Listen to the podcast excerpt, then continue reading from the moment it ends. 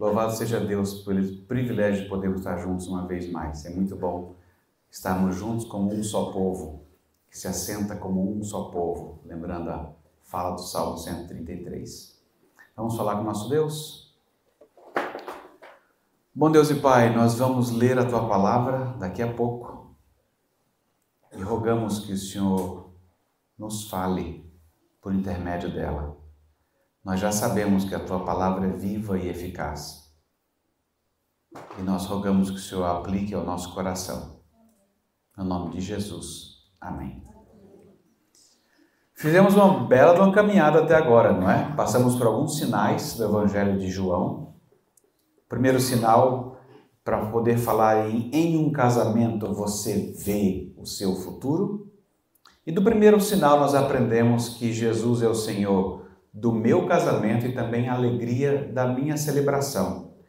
E esse é o futuro que eu gostaria de ver em todos os casamentos, especialmente no meu. Nós fizemos voto um para o outro, isso significa que, uh, mesmo que surjam outras oportunidades, a gente vai recusar. E recusar até mesmo pensar na possibilidade da quebra da aliança ser uma opção. Depois fomos para o segundo sinal: a quem você apresenta seus problemas.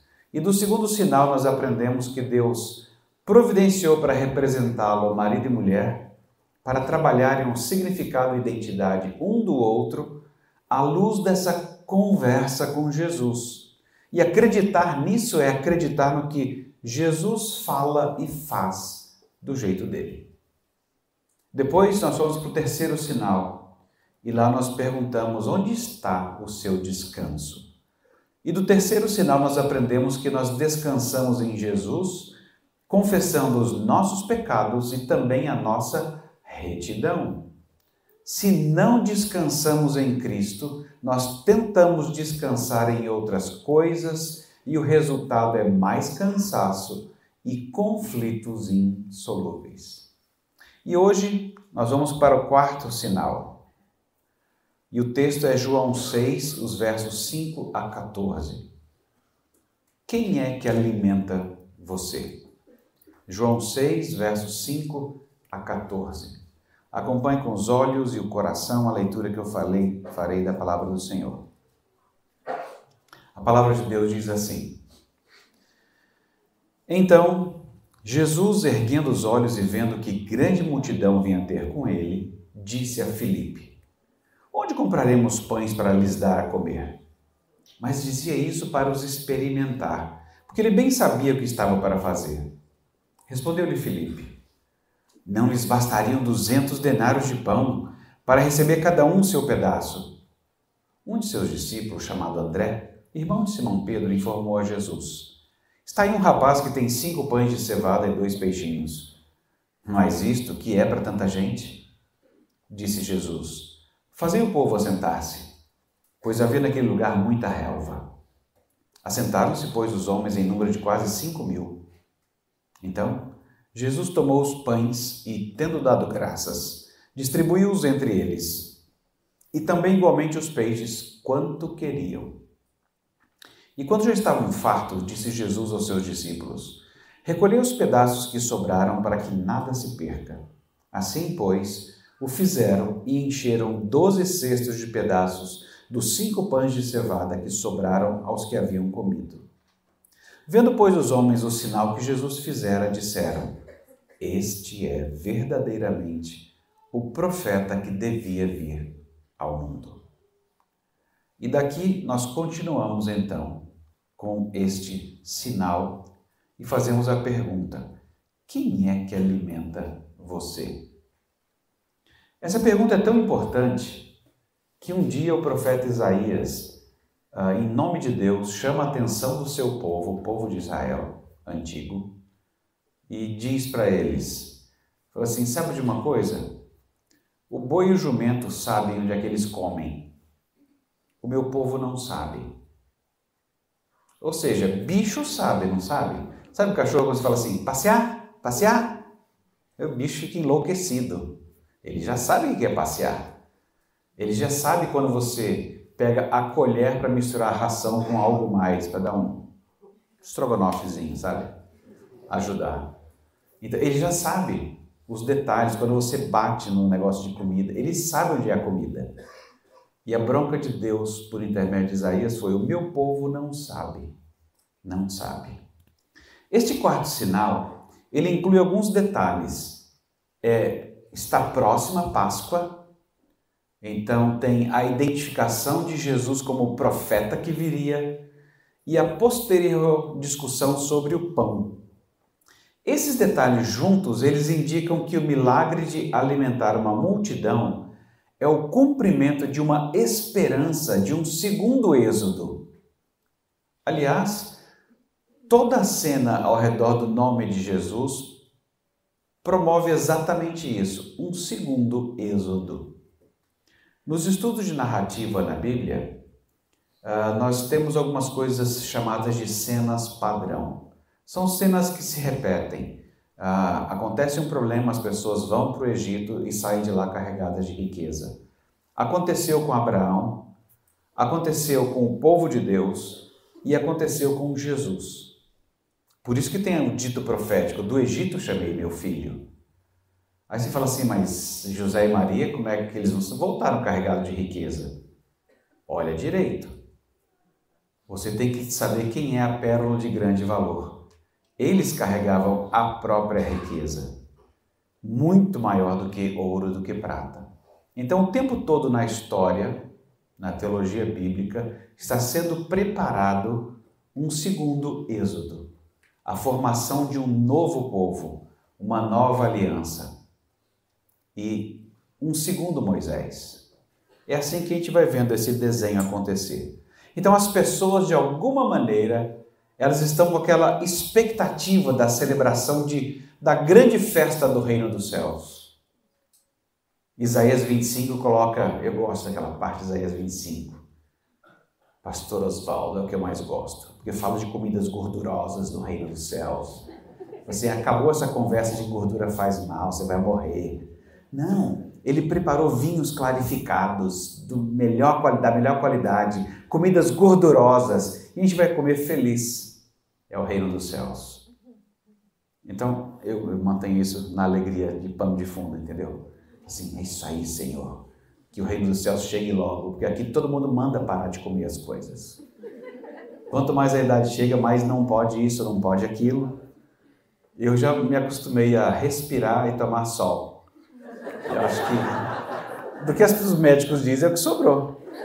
Então, alimentação é daquelas coisas que eu estou de olho no reino dos céus. Vai ser muito bom. Você comer sem culpa, feliz, livre.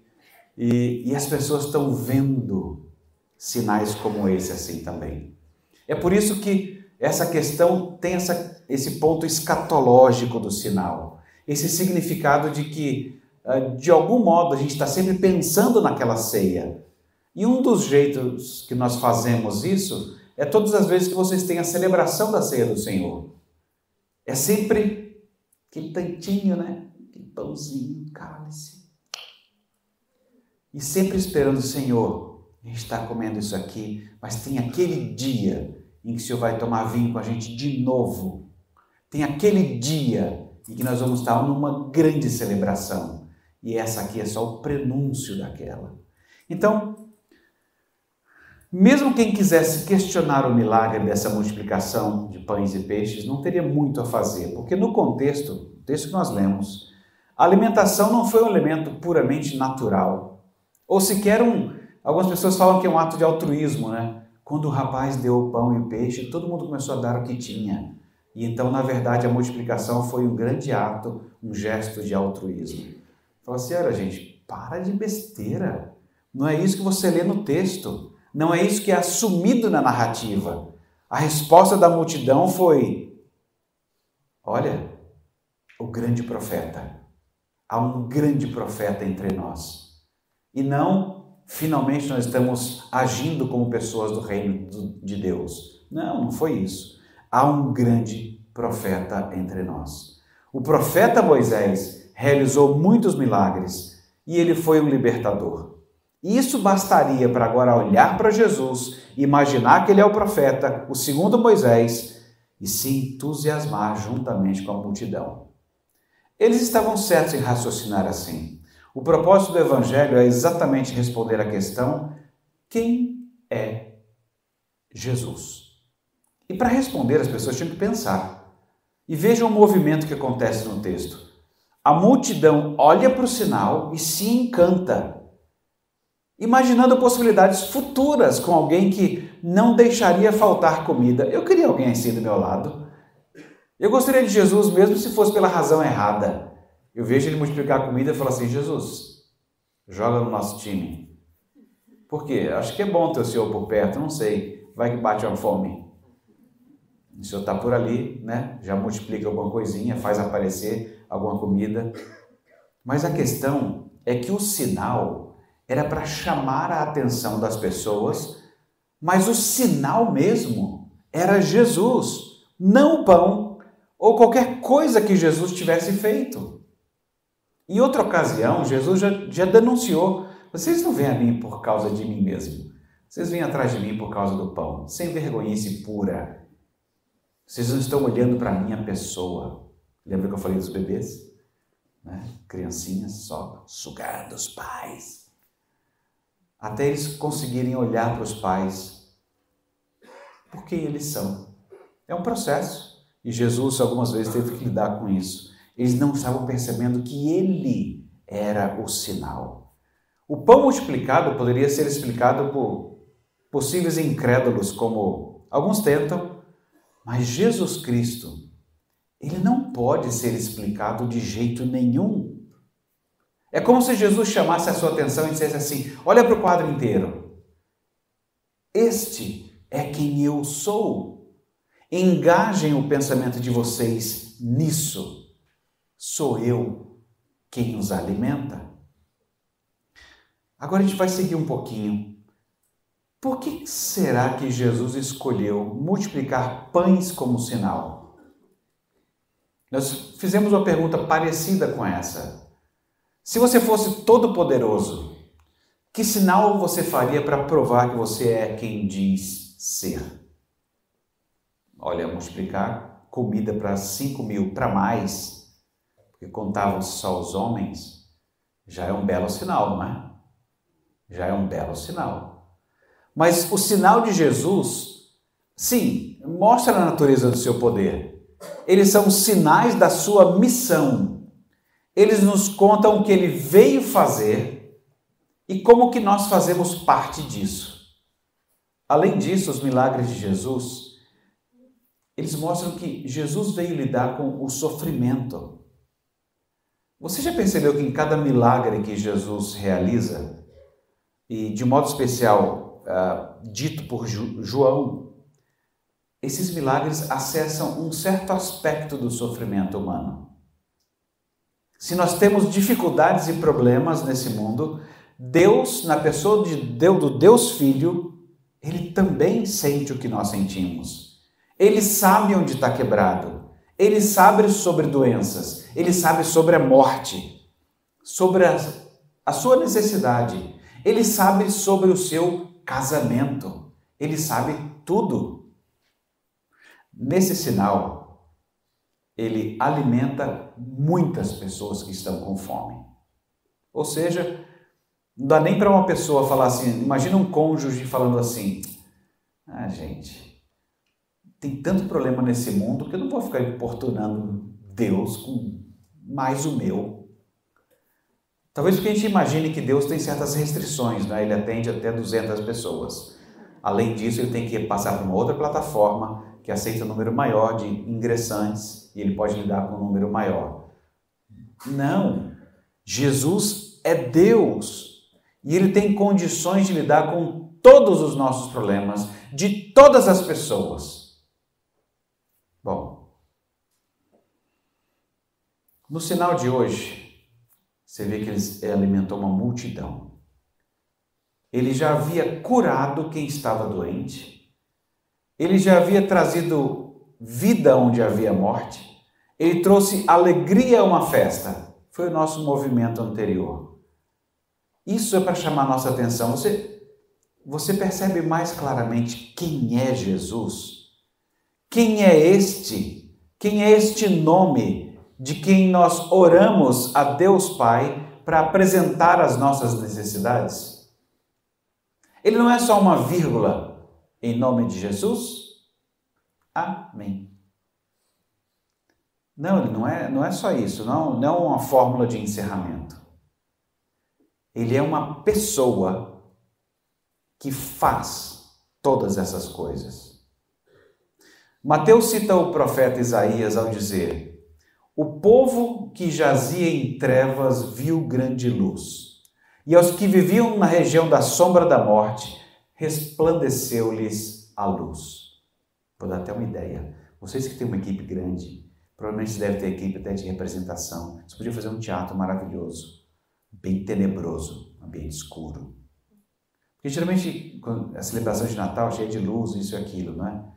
Mas é que o mundo que habitava em trevas viu grande luz. Então estou imaginando uma música bem, bem pesadona, entendeu? Dando aquela sensação de desconforto, coisas dissonantes. É, bom, a gente conversa isso depois. Mas a gente às vezes não se lembra que o mundo era assim. Na verdade, é assim. O mundo viu grande luz, mas continua a ser um lugar tenebroso. Não foi assim que Paulo falou aos Gálatas? Que nós, para sermos resgatados deste mundo tenebroso? Pois é. Muita gente pensa que esse mundo quebrado é o normal. É a forma natural das coisas serem e existirem. Tanto que muitas vezes nós cristãos apelamos para essa normalidade. E é pior quando a gente apela para a normalidade no casamento. Esquece assim mesmo. A gente tenta normalizar coisas que não são a norma. Nós tentamos naturalizar as coisas que não são naturais. É por isso que alguns enchem a boca e do profundo das trevas e da incredulidade eles falam. Eu lembrei de Scarlett O'Hara e o vento levou. Jamais passarei fome de novo. Mas tem gente que fala assim: por que, que Deus permite todo esse mal e sofrimento no mundo? Depois vocês vêm falar para mim desse Deus. Mas eu olho para o mundo e eu vejo que ele é incapaz de lidar com os problemas que estão aqui. E você vem falar que ele tem um propósito para mim? Fala para ele consertar essas coisas. E quando eu perdi meu pai, onde é que estava Deus? E quando meu irmão foi atropelado, onde é que estava Deus? Me dá até um arrepio, mas é isso que eu ouço.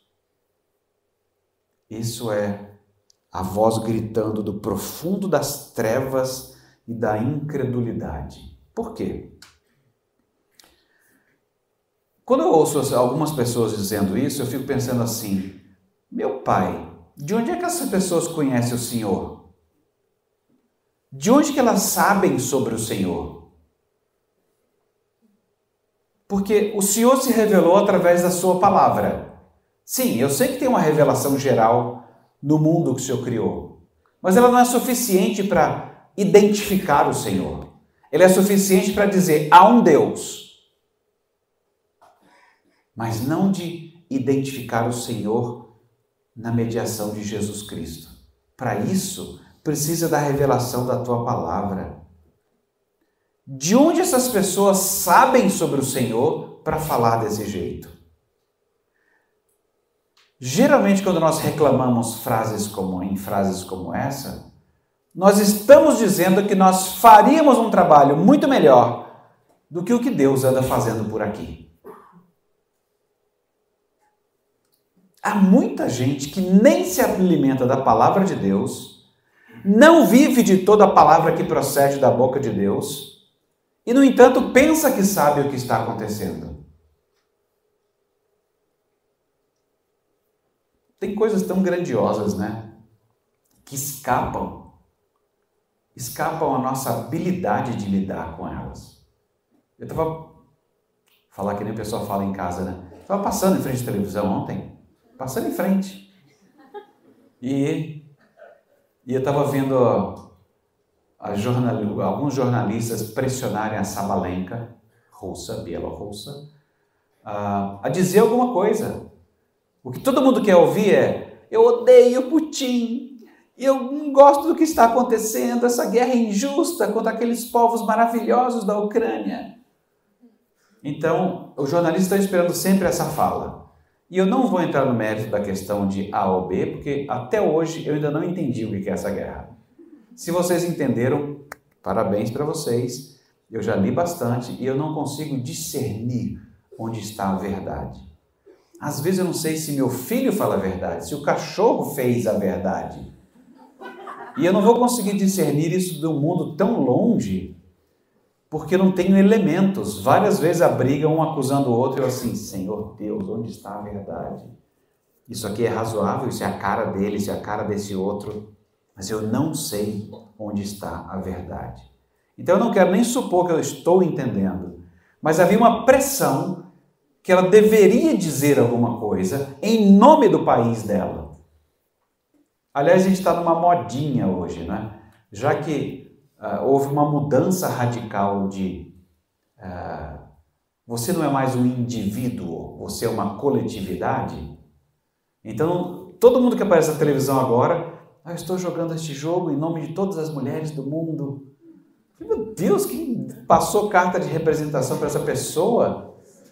Eu estou falando aqui como pastor em nome de todos os pastores do Brasil. Eu falei, cara, eles não me deram essa autorização. Que mania de falar sempre de modo coletivo. Mas se vocês estão entendendo, o mundo está assim agora. Você não é mais um indivíduo, a sua voz é dentro de uma coletividade. E aí você quer que alguém dê uma opinião num assunto tão difícil, quando antigamente o pessoal olhava o contrário. Havia guerras, como sempre houve guerras, mas o pessoal falava assim: que coisa linda, mesmo havendo guerra, o esporte faz unir essas pessoas. Ou seja, elas não estão dando raquetada uma na outra aqui, sem a bola. Não estão lutando. Antigamente, algumas décadas, quando acontecia isso, era um elogio, falou assim, a despeito das guerras, olha, o esporte traz uma certa, um certo congraçamento. Agora não. Querem que a pessoa dê uma lacrada, mesmo nos esportes. Ou seja, que eu não traga paz mesmo nos esportes. negócio infernal. Por quê? Porque a pessoa pensa que sabe o que está acontecendo, pensa que aquilo é o melhor. Sabe como é que outras religiões respondem à pergunta: por que Deus permite todo esse mal e sofrimento no mundo? Outras religiões, elas respondem isso só dando de ombros. Eu não sei. Aliás, o que tem de mais incômodo é exatamente não saber. E as outras religiões elas só vociferam a pergunta, mas elas não têm uma resposta. E as outras religiões vão dizer exatamente: eu não sei porque que Deus faz isso, eu não sei. E isso é muito frustrante. E é tão frustrante que as pessoas travam os dentes de raiva de Deus e se rebelam contra Ele. Mas e você? Qual é a sua resposta? Qual é a nossa resposta? Sem ter autorização de ser um a nossa, nossa. Mas qual é a sua resposta?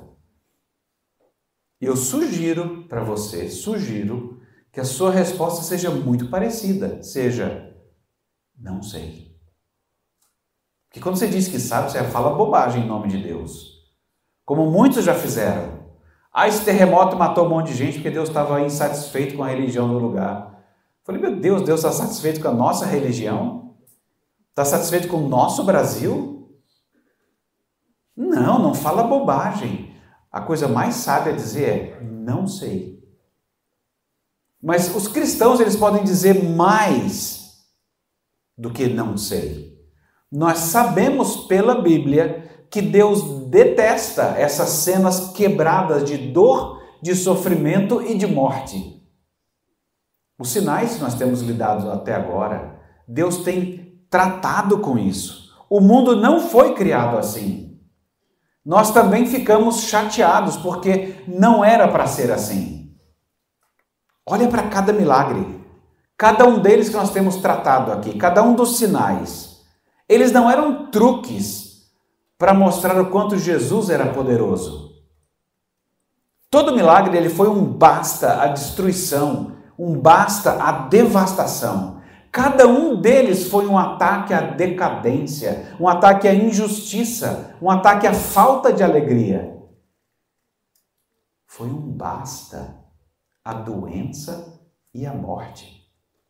Quando João Batista questionou Jesus se ele era o Messias, a resposta foi: os cegos veem, os coxos andam, os leprosos são purificados, os surdos ouvem, os mortos são ressuscitados e aos pobres está sendo pregado o Evangelho.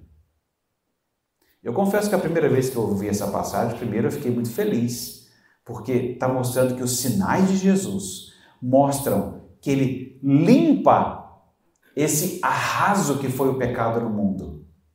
Mas eu fiquei meio chateado com esse final, porque eu queria que no final fosse e aos pobres eles estão ricos. Tava tudo, né? Surdo ouve, pobre é pregado o evangelho. Ele falou, oh, Senhor, eu achei que ia ficar rico agora. Mas na verdade ficamos, não é? É o olhar da riqueza que às vezes está equivocado. Nós ficamos, aos pobres é pregado o evangelho. Agora nós temos toda a riqueza de que necessitamos, até chegar de volta à casa do Pai, onde nós teremos riquezas para sempre. Bom, é desse jeito. Ah, Jesus de fato não estava tentando provar que ele era todo poderoso, mas ele estava mostrando com sinais o basta que ele dava pontualmente, aqui e acolá, dando sinais do que será a futura restauração. Jesus, na verdade, ele, a gente pensa que esse mundo é o natural, é o comum, não é? Jesus não estava suspendendo a ordem natural com os milagres. A gente pensa, milagre é algo sobrenatural. Ele suspende a ordem natural das coisas e faz algo além. Uh, sei não. Os sinais de Jesus não é a suspensão do natural. Na verdade, é temporariamente Jesus restabelecer o natural. O mundo bom, o mundo criado bom, o natural é não haver dor, não haver morte, não haver sofrimento. Esse é o mundo natural. O mundo que nós vivemos, ele não é natural. Um teólogo alemão escreveu uma frase que eu jamais esqueci. Ele disse assim: As curas de Jesus são a única coisa natural em um mundo que não é natural, que está demonizado e ferido. É por isso que eu fico pensando no casamento, quem é que alimenta você? Porque às vezes, e talvez Pastor Oswaldo, talvez aquelas pessoas que não querem buscar ajuda é porque elas estão assim, fizeram uma viagem para o mar, praia, oh, maravilha, campineiro, lá nas praias. Não, falei agora que nem mineiro, né? Então tem que ser outra coisa. Vai para praia, aí você chega, vou pegar uma praia boa, vai. Ou norte da Bahia, ou qualquer lugar entre Alagoas e, Ara... e, Maceió, e ou Maceió, Aracaju, Maragogi, pronto. Você chegou, parou o carro, abriu a porta, todo mundo abriu as portas, já sentiu o vento. Aquele bafo, entendeu? Que maravilha. Aí você logo localiza que é, choveu esses dias, tem umas pocinhas de lama ali. Aí você vai, senta, pocinha de lama, fica lá brincando. Dá uma olhada para o mar. Fala, gente, tem nada aqui, né? Vamos nos divertir com essa pocinha de lama mesmo. E vai se divertindo na pocinha de lama. dá uma olhada para o mar fala: tem nada aqui, hein, gente? Vocês percebem como é isso que a gente faz geralmente quando Jesus fala que está nos alimentando, mas a gente está tão acostumado de chamar de natural. Um pocinho de lama em que a gente se diverte e, e achar que é um sobrenatural que possa ter algo além disso, que você acabou naturalizando a lama. Falei assim, gente, não, o mar não é isso. Falei assim, o mar está meio sem onda aqui nessa pocinha de lama, né? Não, o mar é aquilo. O mar é outra coisa. O natural que Deus criou não é nada disso. O problema é que nós naturalizamos. Isso é assim mesmo. O que não é natural está quebrado. E Deus pode e quer restaurar. É o único que pode e que quer restaurar. Do jeito dele, por meio de Jesus Cristo, no tempo dele. É com esse Deus que nós lidamos quando ele nos alimenta. E aí vem a pergunta clássica: no seu casamento, quem alimenta você? Eu não estou pensando na receita da sua mãe, da sua avó, da sua tia. Mas pode pensar nisso que ajuda. Você, ah, quem me alimenta é a empregada que faz a comida. Ou, se você quiser pensar mais tecnicamente, quem me alimenta é quem compra a comida. Ela só fez porque você comprou. Quem é que alimenta você no casamento? E aqui, claro, metaforicamente, você vai poder estender a alimentação não só, porque você sempre foi uso, desde todo sempre, as pessoas fizeram uso de metáforas da alimentação para outros apetites. A questão é, quando você tem um apetite, quem sacia você? E essa pergunta é extremamente importante, porque ela vem sendo um fantasma para nós desde o Gênesis. Quando Deus chega para o homem e para a mulher e faz três perguntas muito importantes: Onde estás? Quem te fez saber que estavas nu? Comeste da árvore que eu te disse para não comer? Então, a alimentação, desde o Gênesis, é um problema. Era uma solução. Quando Deus, em Gênesis 1, 29, você tem uma descrição da provisão de Deus quanto ao alimento. Sabe, uma vez eu vi uma expressão, eu fiquei caçando de quem era, porque eu, era um filme, e aí eu vi o cara cantando a musiquinha lá. Falei, gente, quem que é essa expressão? A mão que balança o berço é a mão que governa o mundo. Alguns dizem que é de Abraham Lincoln, mas não tenho provas. Mas eu gosto da expressão: a mão que balança o berço é a mão que governa o mundo. Pensando analogicamente, se nós conseguimos criar essa frase, reconhecendo o poder da maternidade e a importância nos caminhos de qualquer sociedade, a despeito de quem inventou a frase, eu fico elevando-a à enésima potência e pensando, e quanto à mão que criou o mundo? Cada um de nós e o alimento para nos suprir. É a poderosa mão que guia o universo. É por isso que a gente poderia atrevidamente associar o aspecto da alimentação à adoração. A gente fala isso de modo mais pedagógico porque isso tudo é meio embolado. A Bíblia trata sempre as questões de identidade, educação e adoração de um modo misturado. Mas é isso que a gente tem desde a criação. Deus propiciou alimento para nós e ao comê-lo, nós expressamos a nossa adoração. Eu não gosto de falar muito isso porque vocês ficam depois pensando na hora do almoço e do jantar, entendeu? Mas assim, deveriam mesmo pensar na hora do almoço e jantar em qualquer hora, para qualquer assunto que envolva satisfação de apetite. Quem é que alimenta você? Por quê? Porque, como casal, pode ser que você esteja buscando saciedade em qualquer outro lugar que não como é dito em Provérbios: sacie os teus seios em todo o tempo, ou seja, a saciedade de um para com o outro. Quem é que te alimenta? Se for dentro do propósito de Deus do casamento, em que um alimenta o outro, maravilha. Mas se vocês estiverem achando que outro lugar, ou outra pessoa, ou outra coisa é que vai dar saciedade para mim, nós estamos incorrendo em idolatria grosseira. E vocês sabem como é que é ídolo. Ídolo é um negócio medonho. Ídolo, além de não entregar o que promete, ele cobra de você. Não é à toa que as pessoas que se envolvem em idolatria logo, logo passam a se devotar àquilo.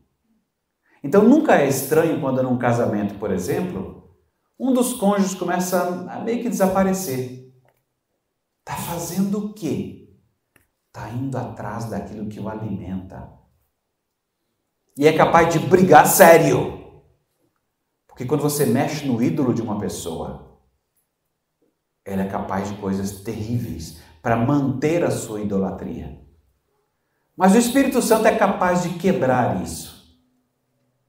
Mas existem sinais de que essa idolatria aconteça quando você começa a confundir quem é que te alimenta. E você vai atrás de alguma outra coisa ou pessoa em que você acha que está alimentando você.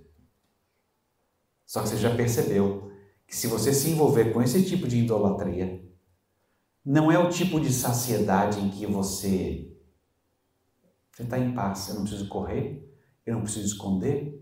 Aliás, uma das coisas boas de sexuar em casa, no casamento, é isso, sabia? Não ter medo. Usaram, fica lá deitado com aquela cara de gente, não tem que fugir. Olha que coisa boa. Não tem que correr, não tem que explicar nada para ninguém. É isso. Beth e eu, eu e Beth. E pronto. Preciso esconder, a gente precisa, né? De algum modo. Mas não precisa falar assim, sai os dois do quarto.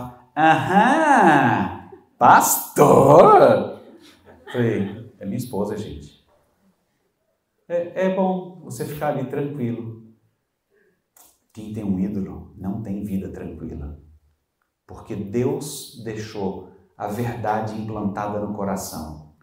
Quem escolhe o errado sabe que escolheu o errado e aquilo vai pressionar você.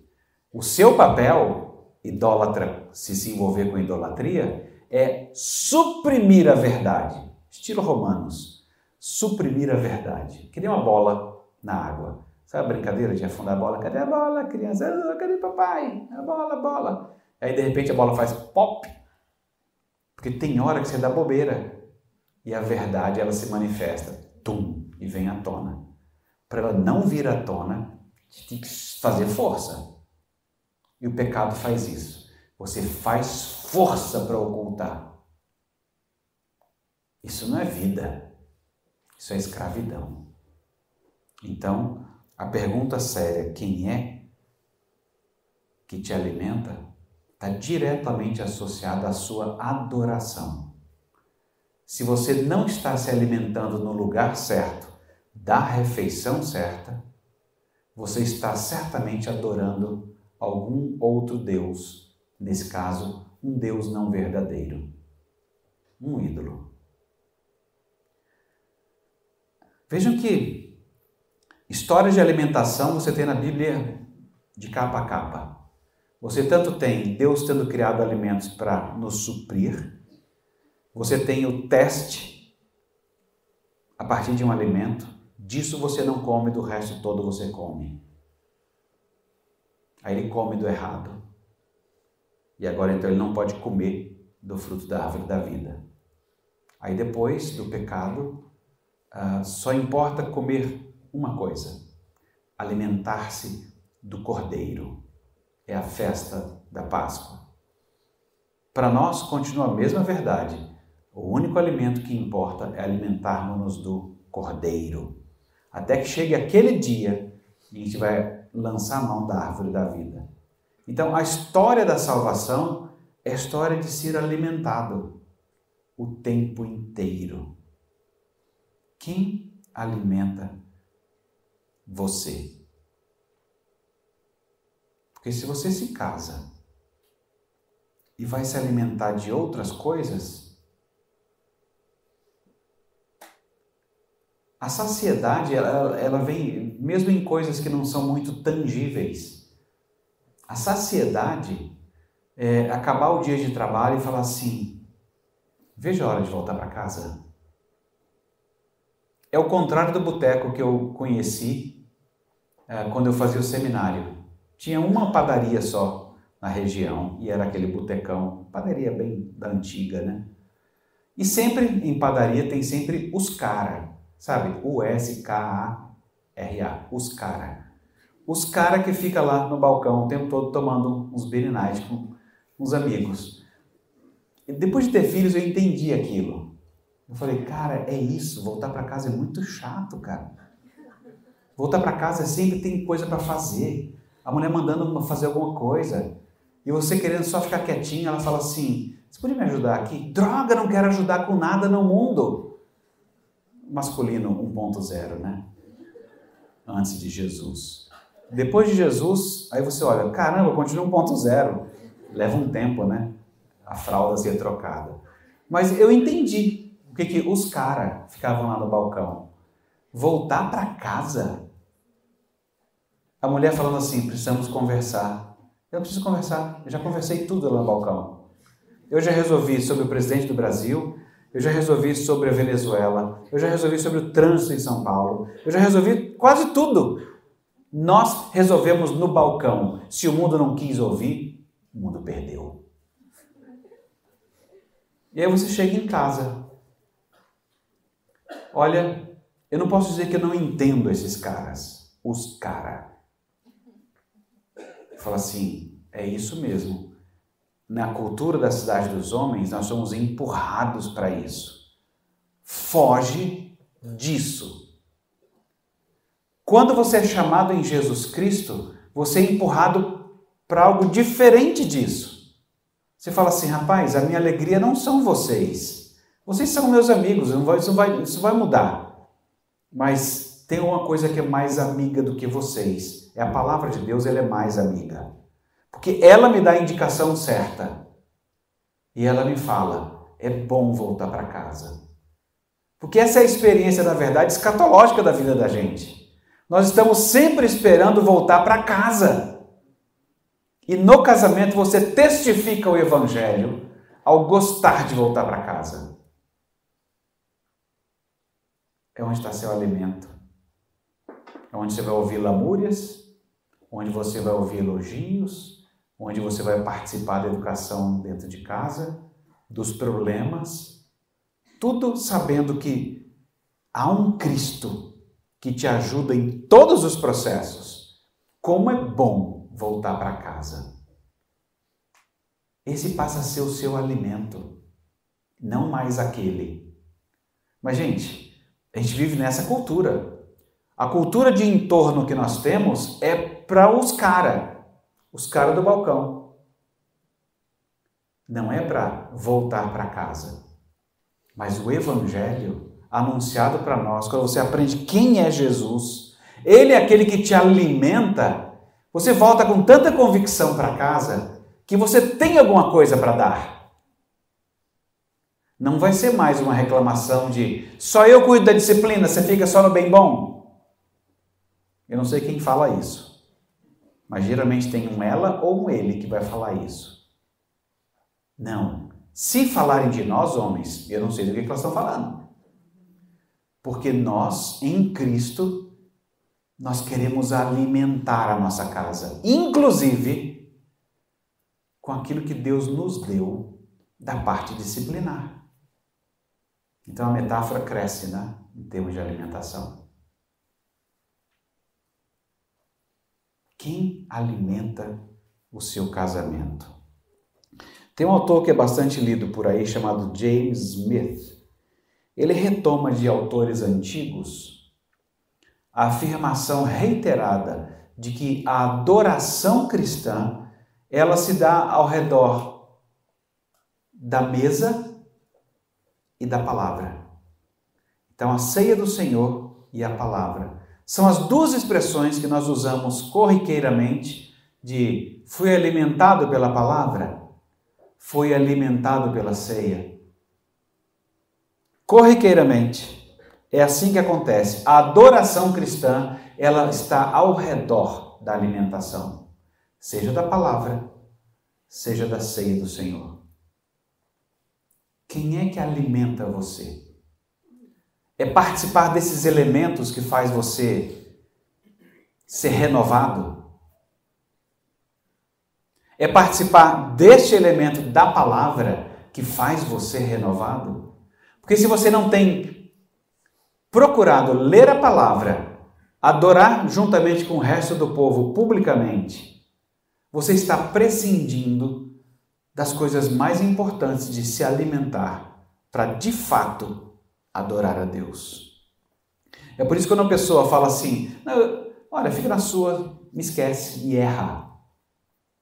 Eu estou adorando a Deus do meu jeito. Aí você, luz amarela já acende, vai. Hum, hum, hum. Gente, não tem do meu jeito. Tem do jeito de Deus. Tem do jeito que Ele disse como é. E nesse caso, quem é Jesus para você? Ah, Jesus é alguém que me alimenta assim, sabe? Eu não preciso estar o tempo todo, sabe? Não sou fanático, tipo fanático, né? Eventualmente eu tô aí, Jesus, pá, né? Tamo junto. Ele falou assim, ah, não estou te entendendo. É aquela coisa, centro de tradições do reino dos céus, ela tem uma linguagem, um sotaque. Vai ser estranho o sotaque. Fala assim, cara, esse sotaque também é estranho. Eu não estou conseguindo identificar de onde é, mas eu já ouvi falar de uma cidade dos homens que fala desse jeito. É porque na cidade de Deus, no reino dos céus, a gente tem uma alegria tão grande de não só saber, mas acreditar que você é alimentado pela palavra, é alimentado na comunhão dos santos, que nós não conseguimos prescindir disso para crescer. Então, cônjuges, se um ou outro está distante dessa realidade, está distante da adoração, porque alimentar-se tem tudo a ver com adoração. Vou provar para vocês de modo muito peculiar. Quando o diabo ah, vai tentar Jesus, qual é a primeira coisinha que ele diz para ele? Depois de 40 dias de jejum, tendo sido impelido pelo Espírito ao deserto, o diabo chega para ele e diz: Tá com fome, né? 40 dias, pesado, né? Então, faz, faz o sinal aí. Você não está com fome? Então, ele ataca na alimentação. E a resposta qual foi? É. Então, ele sabe a quem ele adora. E ele não vai fazer isso. Às vezes aparecem soluções bem próximas. Está precisando de uma saciedade de alguma coisa? Não está conseguindo no casamento? Tem umas coisas rapidinhas aí, ó. Sabe, tipo miojo? Só esquenta a água um pouquinho, três minutos, resolveu. Aí você olha e fala assim: obrigado, mas não é disso que a gente vive, não. A gente vive daquilo que a boca de Deus disse. E ele disse que isso não é alimento. Porque se eu entrar para esse alimento, eu estou entregando meu processo de adoração para adorar qualquer outra pessoa ou coisa ou instituição. E aí eu estou num processo de idolatria. Nós somos chamados para adorar a Deus. Então eu vou me alimentar daquilo que Ele disse que eu devo me alimentar. Vamos orar? Bom Deus e Pai, perdoa-nos quando nós buscamos saciedade e nos alimentar em qualquer outra fonte que não seja aquela que o Senhor providenciou. Primeiro, Jesus Cristo, teu Filho, a tua palavra, a comunhão dos santos, o cônjuge que o Senhor nos deu. Perdoa, Senhor, quando nós buscamos qualquer outra saída, achando que o Senhor não está fazendo um bom trabalho de, de saciar nossa necessidade. Perdoa-nos pela impaciência que nos leva à idolatria. E cuida do nosso coração para que a gente esteja ativamente reconhecendo que somente Jesus Cristo é capaz de nos alimentar. E somente Ele e o modo como Ele diz todas as coisas na tua palavra é que são a norma para nós nos alimentarmos. Ajuda-nos, Senhor, a ter saciedade somente em Ti. No nome de Jesus. Amém.